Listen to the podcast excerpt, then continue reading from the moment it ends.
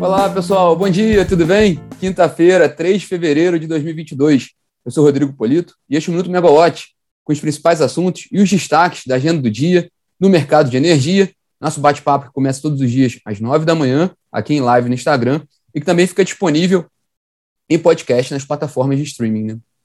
Bom, hoje nós vamos falar sobre a reunião do CMSE, né, a decisão, né, os principais pontos da reunião de ontem do Comitê de Monitoramento do Setor Elétrico.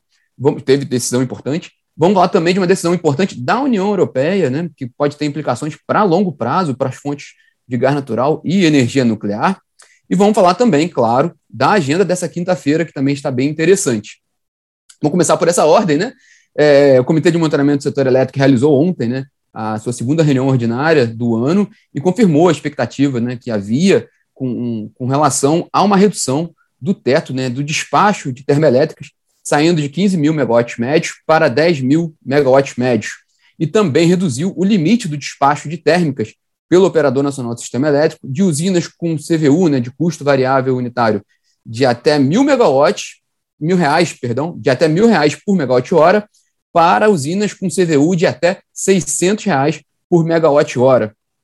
Foi uma decisão bem mais arrojada do CMSE em relação à tomada naquela, naquela primeira reunião né, de janeiro, porque naquela reunião já havia uma, uma melhora né, de, dos dados do setor elétrico e havia uma expectativa da redução do teto de despacho termoelétrico e que acabou não ocorrendo. Né? Naquela reunião ficou mantido o, aquele teto de 15 mil megawatts médios, mas na ocasião lá o CMSE colocou aquele, aquela, aquele limite dos mil reais por megawatt-hora né, de CVU. Agora não, agora além de reduzir né, o CVU para 600 reais por megawatt-hora, de fato baixou né, o, o, teto ali do despacho de térmicas para 10 mil megawatts médios. Então, é uma decisão bem mais, bem mais consistente, o que, o que também acontecia um pouco ali para essa reunião de ontem, né? Havia de fato uma expectativa das autoridades de redução de térmica, mas o que ia ser decidido ontem na reunião era um pouco do que, como é que ia calibrar ali, como é que ia ser dosada o, o, o conservadorismo do ONS e do, das autoridades com relação aos próximos meses, com relação às chuvas, né?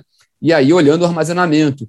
É, seria como é, que, como é que eles iam se, se situar naquelas curvas ali de projeções, e aí foi definida essa redução térmica importante que vai ter ali. Agora a gente vai ver os desdobramentos para o setor. É, a gente comentou um pouco sobre isso na live ontem, né? A live Ligados no Preço tratou um pouco sobre esse tema, porque foi antes da, da, da reunião, havia um pouco essa expectativa com relação à reunião do CMSE. Na ocasião, até a Juliana Chad lembra, né? Há quanto tempo a gente está com despacho de termoelétricas fora da ordem de mérito, desde outubro de 2020, né? Então, essa decisão agora foi bem interessante. É, outro dado interessante nessa reunião de ontem é que o CMSL ele oficializou ali uma previsão de armazenamento né, no sistema interligado nacional ao fim de fevereiro, na casa de 55% a 60% né, de, do nível dos reservatórios médio para o final de fevereiro, o que é um número bem maior do que os 38,3% observados no fim de fevereiro de 2021.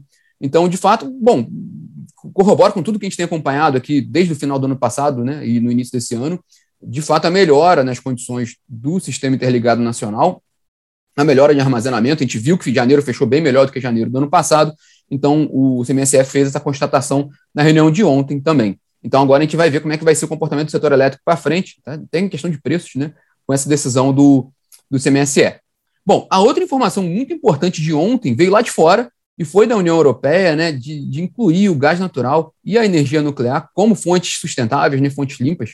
Né, é um, um, uma decisão é, interessante, né, inédita, e no caso da energia nuclear, o, o, texto determina que novos projetos devem obter licença de construção até 2045 e novas e, e usinas existentes podem ter extensão da concessão até 2040, né? No caso do, do gás natural, o, a União Europeia ela impôs um limite para as emissões, mas também determinou um período de transição para que isso seja alcançado. A matéria completa está na plataforma, foi muito bem acompanhada pela Jade Stopapires e foi um dos principais temas, né, um dos principais assuntos do setor ontem. E talvez a gente ainda não tenha essa, essa a dimensão clara do que, que isso pode, pode ser, porque a tendência é que esse tema ganhe mais repercussão nos próximos dias, uma vez que foi, foi feito esse anúncio. Né?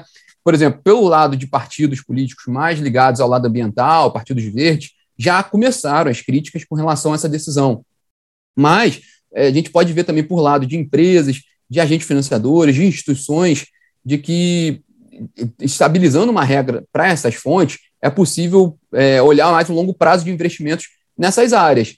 Né? É, você tendo, tendo uma definição mais clara para esses pontos, as empresas vão se estruturar nesse sentido, os agentes financiadores vão também projetar, fazer seus planos, suas linhas de financiamento acompanhando essas regras, né? É questão de política pública, isso interessa né, ao, ao, mercado como um todo. É, é, é, por dois, no gás natural, o que é interessante, é, pode abrir um caminho mais, mais consistente para o gás natural, porque, em que pese que ele é considerado hoje o, o combustível da transição, por ele emitir menos que o petróleo, por exemplo, ele, era, ele seria a bola da vez depois do petróleo e do carvão, né, que são as duas fontes hoje que elas são mais estão mais ali na berlinda com relação à questão de aquecimento climático, por óbvio, né? Elas têm um, umas é, um, ela tem, é, é, é, elas têm emissões mais elevadas, mas o gás natural viria na sequência. Então, até para reduzir incertezas com relação ao gás natural, essa, essa medida é interessante. É, e abre perspectiva para a fonte nuclear, porque talvez essa notícia de ontem seja a notícia mais alvissareira para o setor nuclear, para a indústria de energia nuclear, desde o acidente lá de Fukushima, em 2011, quando muitos países reviram suas estratégias, né, a própria Alemanha determinou é, que usinas fossem desativadas.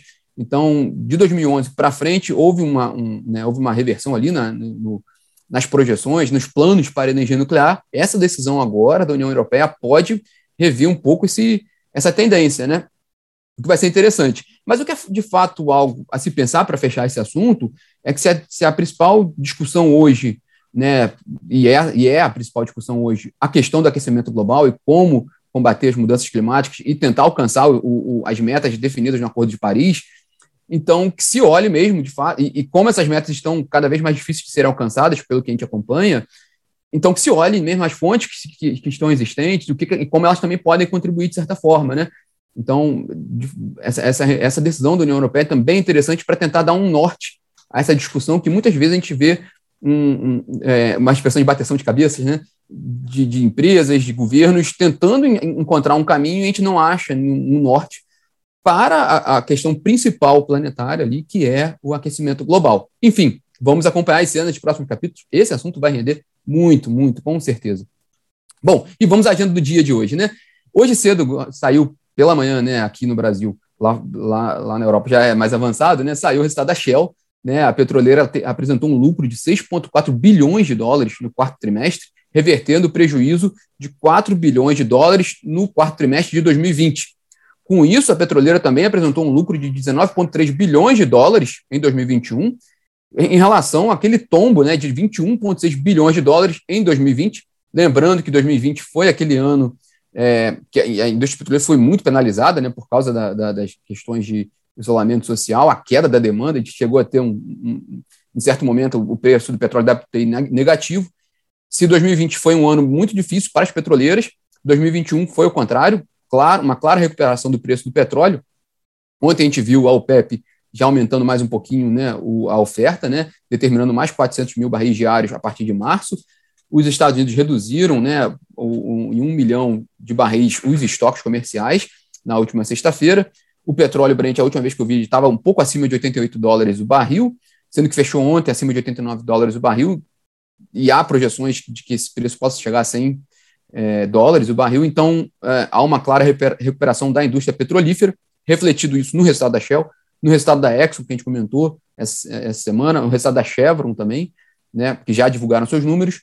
Para fechar aqui os dados da Shell, a companhia ela chegou a uma produção de 2 milhões e 160 mil barris de óleo equivalente por dia de óleo e gás no quarto trimestre, assim, uma ligeira alta em, assim, em, relação ao terceiro trimestre do ano passado, e a projeção para esse primeiro trimestre de 2022 de 2 milhões a 2,2 milhões de barris de óleo equivalente por dia.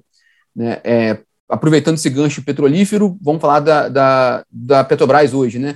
O presidente da Petrobras, general Joaquim Silvio Luna, e o diretor financeiro da companhia participam agora pela manhã de evento do Credit Suisse, agora às 10 horas da manhã, sobre, sobre as perspectivas da companhia. Né? É, claramente, ali, dois pontos são muito importantes para a Petrobras hoje. Um é essa questão do preço do petróleo, isso deve ser muito, muito debatido, e que isso traz um impacto positivo para a companhia. E a outra é a questão dos preços dos combustíveis, né? pela questão da inflação e pela questão dos preços que a gente tem visto agora, por ser um ano eleitoral, a Petrobras está um pouco pressionada com relação a essa política de preço de paridade de importação. Então é interessante também ver qualquer declaração da companhia nesse sentido. A gente acompanha esse evento agora pela manhã. Nesse evento também, no fim do dia, está prevista a participação do ministro de Minas e Energia, Bento Albuquerque, às 5 horas da tarde. Antes disso, o ministro tem uma reunião hoje, né, no início da tarde, com o ministro da Energia do Uruguai. Né? Então, também completando essa agenda do ministro Bento Albuquerque nessa quinta-feira.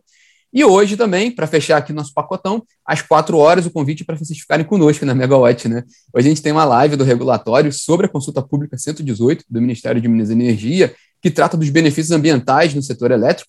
É um tema quente, né? Que envolve discussões, inclusive, sobre precificação do carbono. E é interessante, né, que a gente vai tratar desse assunto hoje, é, um, um dia após essa, essa decisão da União Europeia, que também tem muito a ver com essa questão.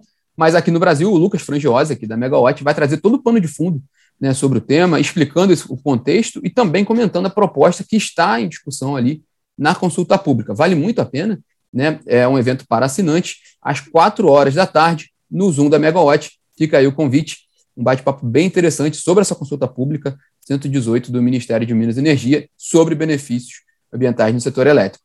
Bom, pessoal, esses são os destaques dessa quinta-feira, um dia bem interessante, com repercussões interessantes sobre essa decisão da União Europeia e também sobre a decisão do Comitê de Monitoramento do Setor Elétrico de reduzir ali o, o, o teto de despacho termoelétrico. Né? Bom, pessoal, tenham todos uma ótima quinta-feira e até amanhã.